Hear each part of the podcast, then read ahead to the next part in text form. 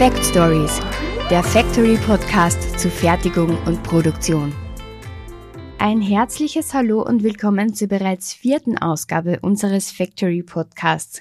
Ich bin Cornelia Größ vom Factory Magazin und heute hört ihr die Fortsetzung vom letzten Mal, wo Dennis Rattmann mit Dr. Theo Steininger, dem Gründer und CEO von Erium GmbH, über KI und Machine Learning spricht. Hört also rein in den zweiten Teil des Interviews. Viel Vergnügen.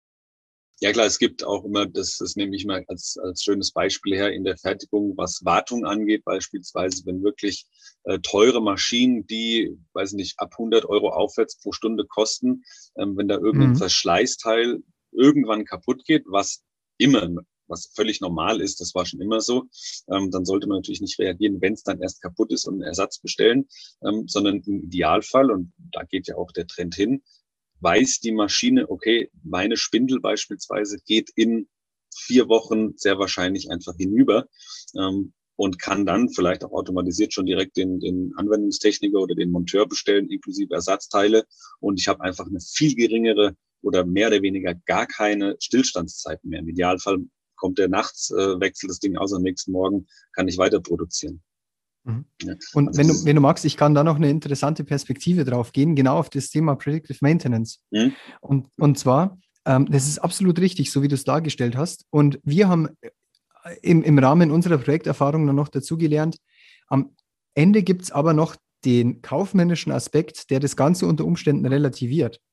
Und zwar, wir haben das komplette Spektrum schon gesehen von mir ist es egal, wenn die Anlage oder das System ausfällt, äh, bis hin zu, also und dann lasse ich es drauf ankommen und spare mir deswegen äh, das komplette Predictive Maintenance System. Soll die Anlage doch explodieren, ist eh billig.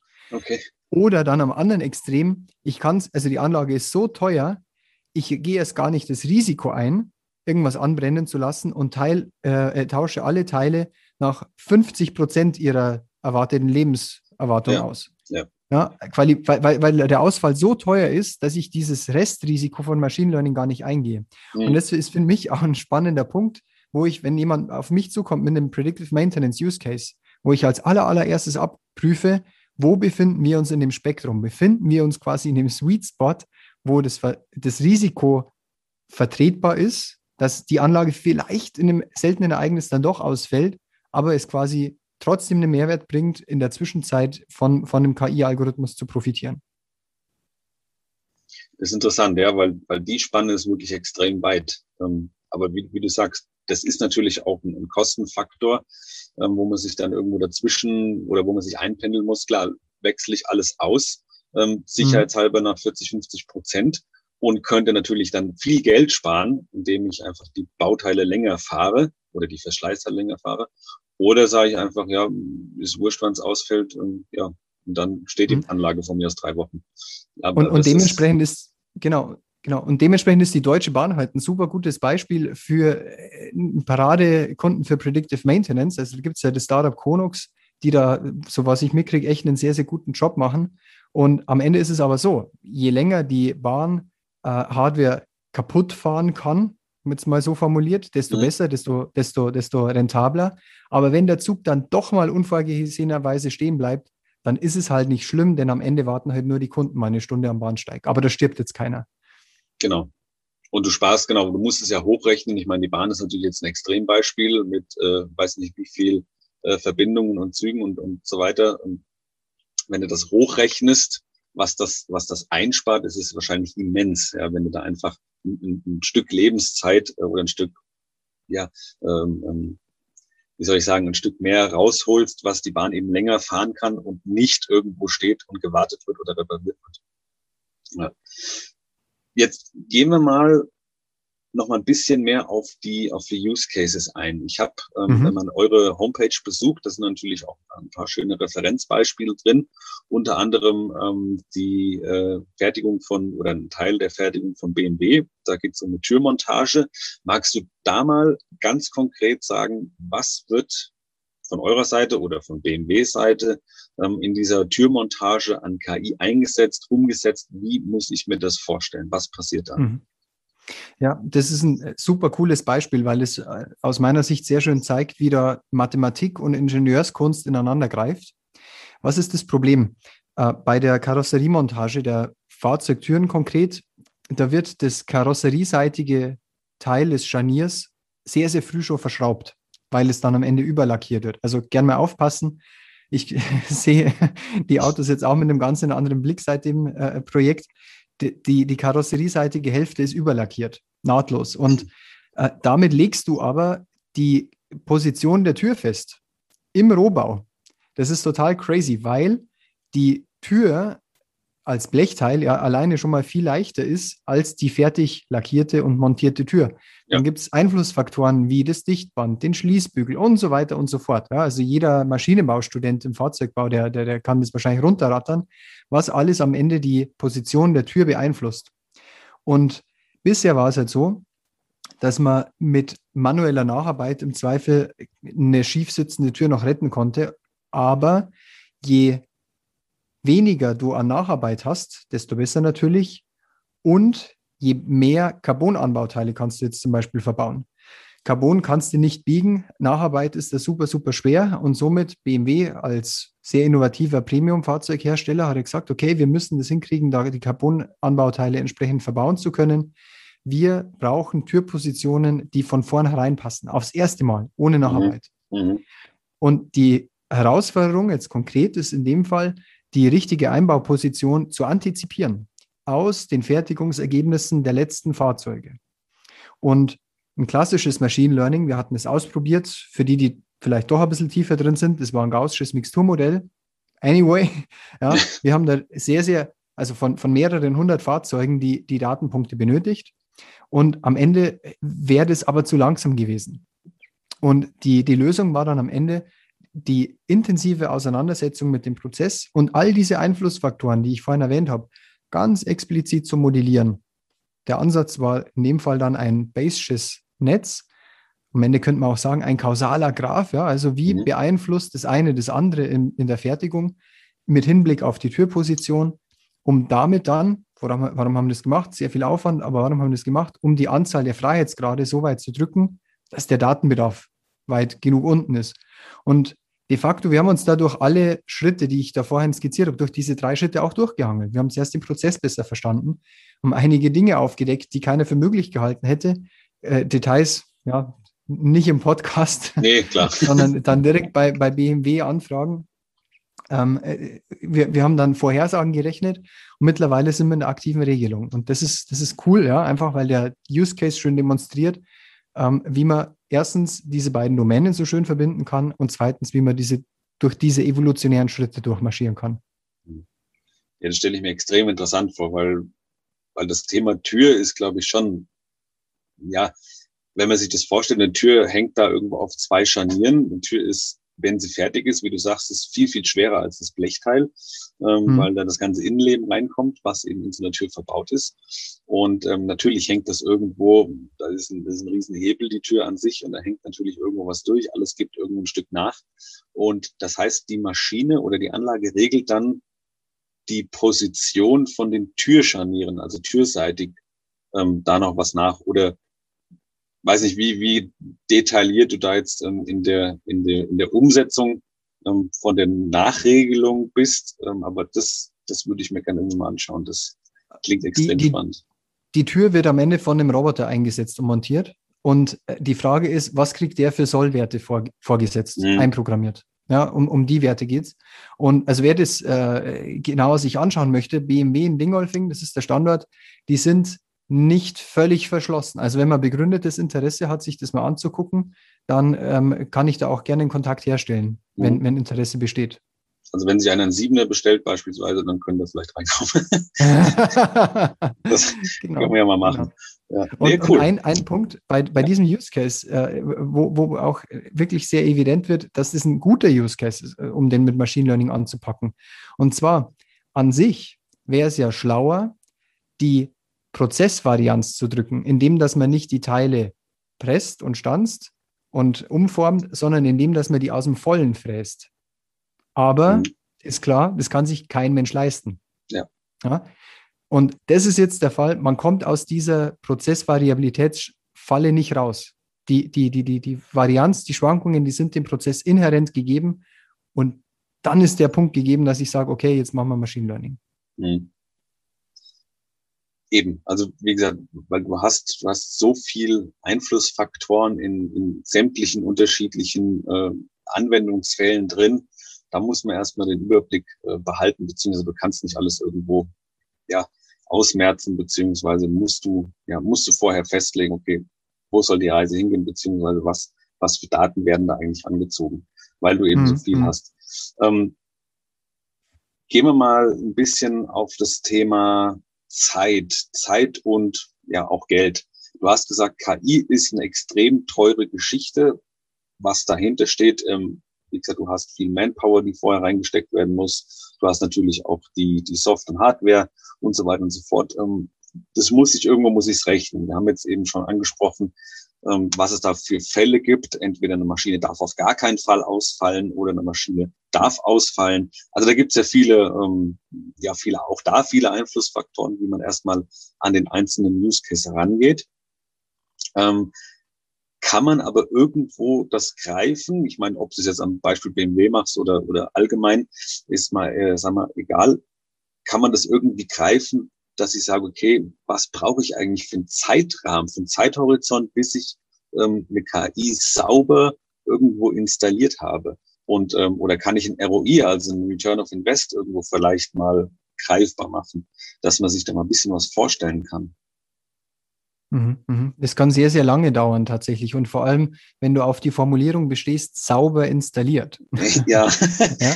Und, und, und zwar äh, haben wir uns da angewohnt, so, so klein wie es irgendwie geht zu denken. Das ist ja. zwar für einen technisch begeisterten Menschen erstmal frustrierend, weil, weil ich gern eine große und coole Lösung baue, aber man tut sich damit keinen Gefallen. Nee, im, im Ernst, ähm, die, die, die, die äh, Herangehensweise muss über so kleine Häppchen wie möglich geschehen. Mhm. Und äh, wenn ich zurückblicke, also das sind vor allem so Türöffner über Acceleratoren gewesen, die wir mitgenommen haben. Da bist du in einem ja, mittleren fünfstelligen Euro-Bereich. Das ist handelbar, das ist auch für Mittelständler handelbar vom Projektvolumen, wo du einen ersten POC an den Start kriegst, der auch schon Mehrwert erzeugen kann. Und es muss nicht immer die voll integrierte Lösung sein. Wir haben auch schon kleine Bausteine gebaut, die liegen dann als kompilierte Exe-Datei auf dem Desktop. Da schiebst eine CSV drauf und kriegst das Ergebnis zurück. Ja, da brauchen wir keine SAP-Integration. Mhm. Auch das ist denkbar. Und über den Kanal sich daran zu tasten, die Projekte können dann beliebig groß und langwierig werden, aber das ist, finde ich, der richtige Weg. Und dann, wie gesagt, wir müssen in einem Bereich, der, der ist handelbar. Nur, es ist halt wirklich wichtig, dass man da die, die Disziplin an den Tag legt, äh, es, es ist Geld, ist, ist, denke ich, ja, gar nicht so das Problem, sondern die Chancen, die man kriegt, nicht zu, zu verpulvern. Also vor allem bei einer neuen Technologie.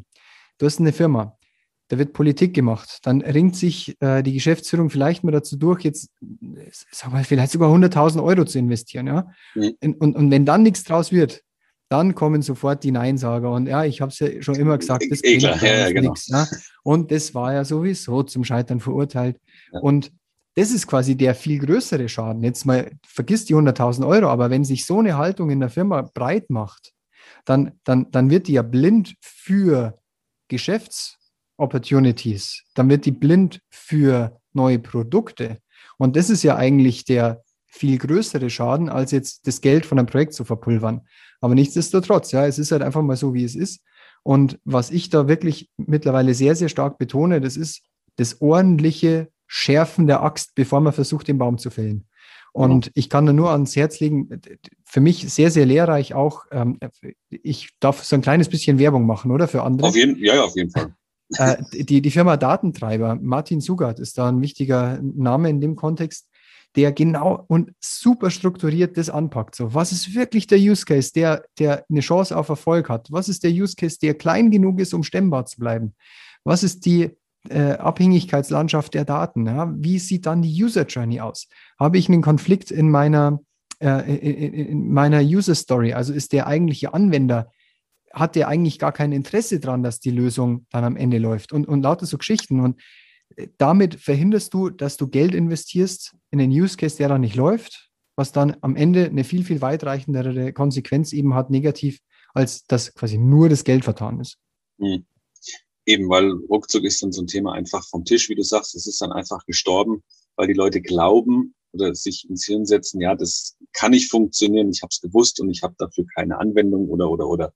Ja, Exakt. Das ist für die Zukunft, wenn man das mittel- und langfristig sieht und als Geschäftsführer sollte man das sowieso tun, ähm, sollte man ja auch strategisch sich ausrichten, dann ist es definitiv mal eine Überlegung wert, okay, wo kann denn in Zukunft da die Reise hingehen? Ja. Und sich nicht permanent einfach sagen, hier, nee, nichts für mich und das ablehnen, so grundsätzlich einfach ablehnen. Ähm, die nächste Frage hast du fast schon damit beantwortet. Ähm, ich wollte so ein bisschen auf die Unternehmensgröße, auf, auf Umsatzvolumen reingehen. Ähm, aber wenn du sagst, ja, es kann schon bei einer kleinen Excel-Datei eine KI anwendbar sein, heißt das ja im Umkehrschluss auch, es muss kein, kein BMW sein, es muss kein Festo sein, wie ihr übrigens auch da auf eurer Homepage als Referenz nennt. Es mhm. müssen keine mhm. Big Player sein, sondern es können auch kleinere Firmen sein, äh, die irgendwo Maschinen stehen haben, ähm, wo eine KI tatsächlich anwendbar ist. Ja, ähm, hast du da vielleicht irgendwie kleinere Beispiele, weil du sagst, klar, wir müssen an, anfangs klein denken, ja, das möglichst klein und händelbar halten auch stemmbar halten. Ähm, gibt es da vielleicht Referenzen? Das muss ja kein Firmenname genannt werden, aber gibt es ja kleine Beispiele, wo, wo eine relativ kleine Firma ähm, KI anwendet? In dem Kontext fällt mir Folgendes ein. Und zwar, ich habe ja vorhin erwähnt, sowas wie visuelle Inspektion ist mittlerweile ein sehr standardisierter Use Case. Und das ist meiner Wahrnehmung nach für eher kleinere und sehr mittelständische Unternehmen dann durchaus ein guter Ansatzpunkt, weil, weil auch das Risiko überschaubar ist, sozusagen eben auf standardisierte Use Cases zu setzen, wie eben visuelle Inspektion. Da kann ich das sauber kalkulieren, es gibt Referenzen und dann äh, kann ich zum Beispiel eben eine Qualitätsüberprüfung nochmal auf eine andere Ebene heben, spare mir unter Umständen Personalkosten und damit gehe ich dann eben, wie gesagt, nicht dieses Risiko so eines großen Leuchtturmprojektes ein, wie es jetzt sich im BMW ja, hm. zu leisten imstande ist.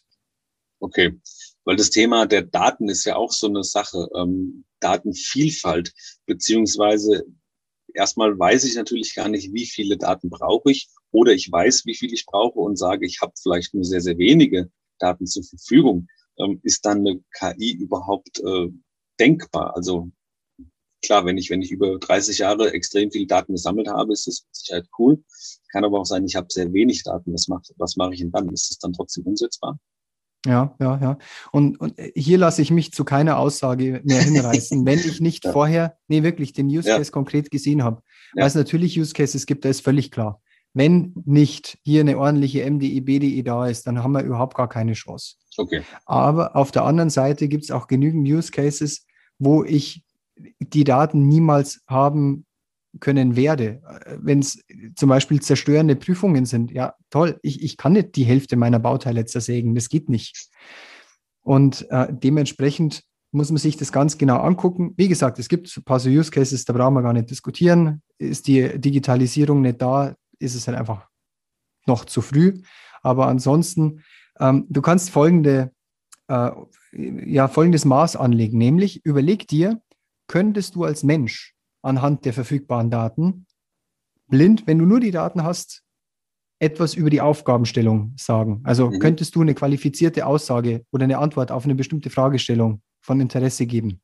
Wenn du grundsätzlich als Mensch dazu in der Lage bist, dann hat, also dann steht zumindest dem nicht fundamental was im Weg, dass du es auch mit Machine Learning hinkriegen könntest. Aber wenn du schon als Mensch da nichts mehr ausrichten kannst, dann hast du quasi wirklich so wenige und, und, und zu wenige Daten zur Verfügung, dass dann wahrscheinlich auch wirklich nichts geht.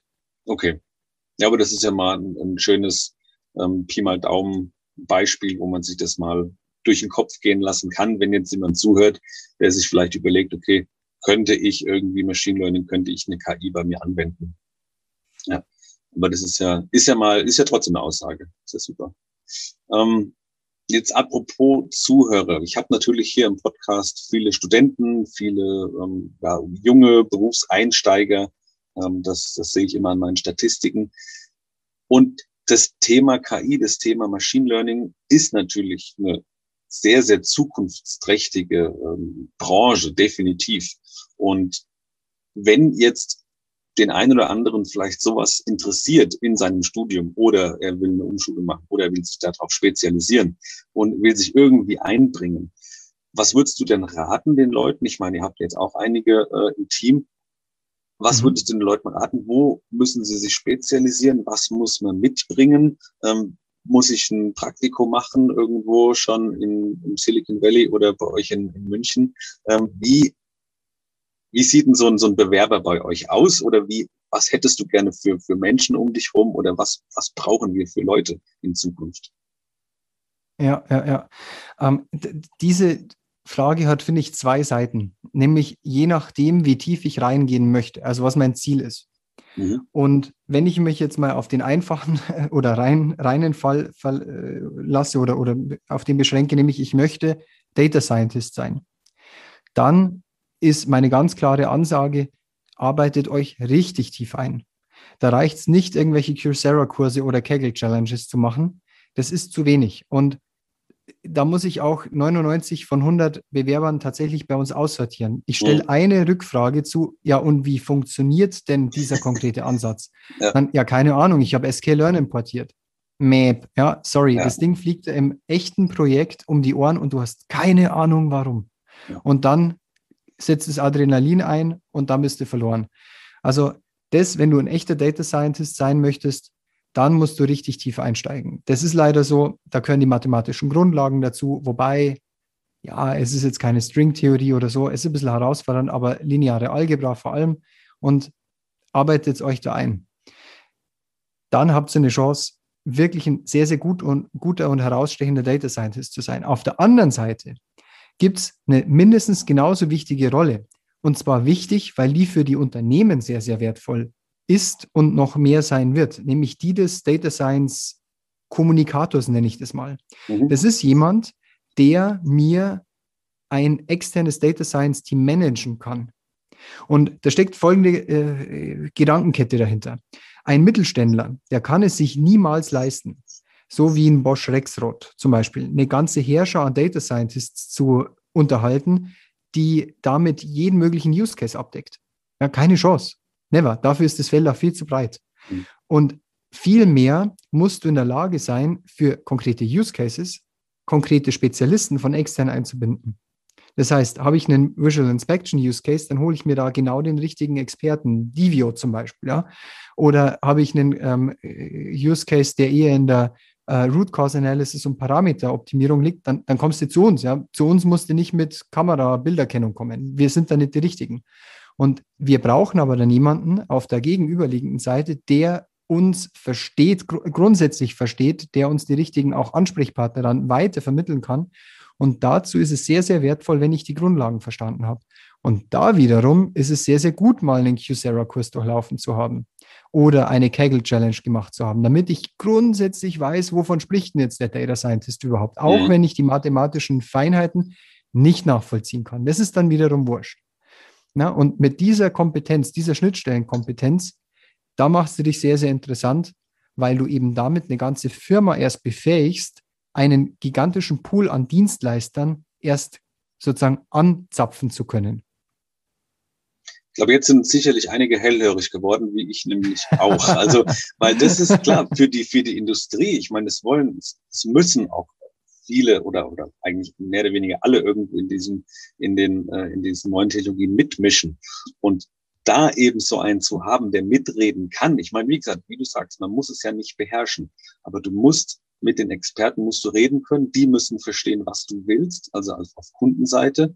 Und äh, du musst, ja, du musst einfach das Bindeglied ähm, erstellen. Genau, ich bin im Vertrieb, ich bin auch nicht mehr an der Maschine, aber ich stand lange genug an der Maschine, dass ich mitreden kann. Ja, und, ähm, und da, ich, ich begegne den Leuten auf Augenhöhe. Und das ist in, in dieser Technologie, in deiner KI-Technologie eben ganz genauso. Wenn du da, wenn, wenn da die Firma einen hat, der ein, ein Semi-Experte ist, der das zwar nicht selber beherrscht, nicht ähm, profilmäßig ähm, umsetzen kann, aber eben kommunizieren kann darüber. Ich glaube, das ist wirklich, ja, das ist Gold wert. Und davon gibt es wahrscheinlich noch nicht ganz so viele auf dem Markt. Der Bedarf ist hoch, aber das Angebot wahrscheinlich weniger. Genau, also das ja. Angebot hinkt dem Bedarf etwas hinterher, sagen wir es mal so. Ja, ja eben. Und äh, da werden sicherlich die ein oder anderen hellhörig, weil da kann man dann vielleicht auch ein anderes Einstiegsgehalt ähm, fordern, ähm, wenn man natürlich die Leistung bringt. Also das ist klar. So wie du sagst, man muss dann schon irgendwo auch ähm, liefern und überzeugen können. Okay, Theo, ähm, wir sind jetzt, ja, schon, wir sind jetzt schon fast eine ganze Stunde unterwegs hier im Podcast. Jetzt zum Schluss, ähm, das war jetzt, es war sehr, sehr interessant. Du hast mit vielen, no, na, was heißt mit vielen, du hast mit ein paar Fremdwörtern um mich gehauen, ähm, wo vielleicht der ein oder andere ein bisschen googeln muss. Äh, das ist aber auch nicht so wild. Ähm, trotzdem war es, glaube ich, sehr, sehr interessant und verständlich, so was man halt in eine Stunde reinbringen kann. Ähm, wenn man sich darüber mehr Gedanken macht, wenn man mehr Informationen haben möchte, dann habe ich gesehen, habt ihr ja auch einen Podcast und natürlich eine Homepage logischerweise. Ähm, wie findet man euch? Wie heißt der Podcast? Ähm, was kann ich bei euch dann eigentlich ähm, ja alles mir reinziehen an Informationen? Mhm, mhm. Ja, der Podcast, der heißt The Irium Podcast und äh, ist sowohl über unsere reguläre Firmen-Homepage, ganz unten ist ein kleiner Link drin zu finden, aber ansonsten sind wir auf die üblichen verdächtigen Plattformen unterwegs. Genau. Und äh, was erwartet mich da? Wir haben verschiedene Staffeln produziert und du hast vorhin die Fremdwörter und Fachtermini erwähnt. In, in, in Staffel 1 haben wir uns genau diesem Thema gewidmet und decken mal so wirklich auf einer allgemeinverständlichen Ebene, äh, nehmen wir uns diese ganzen Fachbegriffe vor und was ist Reinforcement Learning und was ist Adversarial Noise. All das findest du da in Staffel 1. In Staffel 2 haben wir uns dann gedacht, naja, der, der Job und dementsprechend auch die Persönlichkeiten von Data Science, äh, äh, Data Scientists ist, sind, ist sehr divers.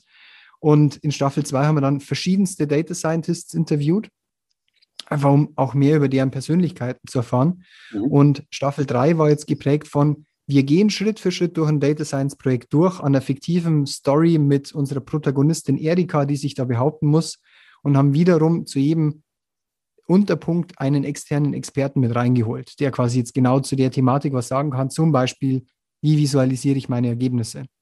Und die dritte Staffel, die ist gerade frisch zu Ende. Wir haben dabei begonnen, ein Meetup auch aufzusetzen, um mit den jeweiligen Interviewgästen ins Gespräch kommen zu können als Hörer ist ein sehr cooles interaktives Format. Also wenn das interessiert, äh, Data Science E-Meetup auf meetup.com findet man das. Sind wir jeden Dienstag um vier. Und äh, wir bereiten momentan die nächste Staffel vor. Da gehen wir dann noch mehr darauf ein, wie komme ich tatsächlich zu echten Erkenntnissen aus Daten. Und da ist das Stichwort schon mal so viel vorab verraten. Äh, kausale Inference, also Causal Inference, uh, the question of why seid da gespannt, da kommen wir bald raus. Cool. Das hört sich nach viel, viel Information an, sehr tiefgründig, aber auch Definitiv. erklärend, wenn, genau, wenn ich dann, wenn ich, wie gesagt, ein paar äh, Infos brauche, was, was die ersten Fremdwörter angeht, dann einfach bei Staffel 1, Folge 1 anfangen und dann baut das sicherlich ganz gut aufeinander auf. Super. Ganz genau, ich, das ist der Plan. Ich werde den Podcast auf jeden Fall auch hier in den Show Notes verlinken. Ähm, dann kann man mit einem Klick schon direkt bei euch draufgehen, auch auf die Homepage ähm, und mal ein paar Gesichter sehen und was ihr überhaupt äh, noch alles daneben nebenher macht. Ähm, ist auf jeden Fall interessant. Und wir sind am Ende. Ich sage recht herzlichen Dank für deine Zeit und ähm, für das sehr, sehr informative und interessante Gespräch. Hat mir echt Spaß gemacht. Ähm, und ja, vielleicht hören wir uns sich dann beim, beim einen oder anderen nochmal wieder wenn es da weitergeht, ähm, beziehungsweise wenn es vielleicht neue äh, Erkenntnisse, neue Anwendungen gibt. Würde mich auf jeden Fall freuen. Theo, vielen, vielen Dank. Schöne Grüße nach München und ähm, ja, bis zum nächsten Mal. Danke. Ciao. Ich danke dir. Alles Gute. Und wenn ihr Feedback oder Anregungen zum Podcast habt, dann freue ich mich wie immer über eine Mail an cornelia.kreuz at factorynet.at. Danke fürs Zuhören und bleibt interessiert.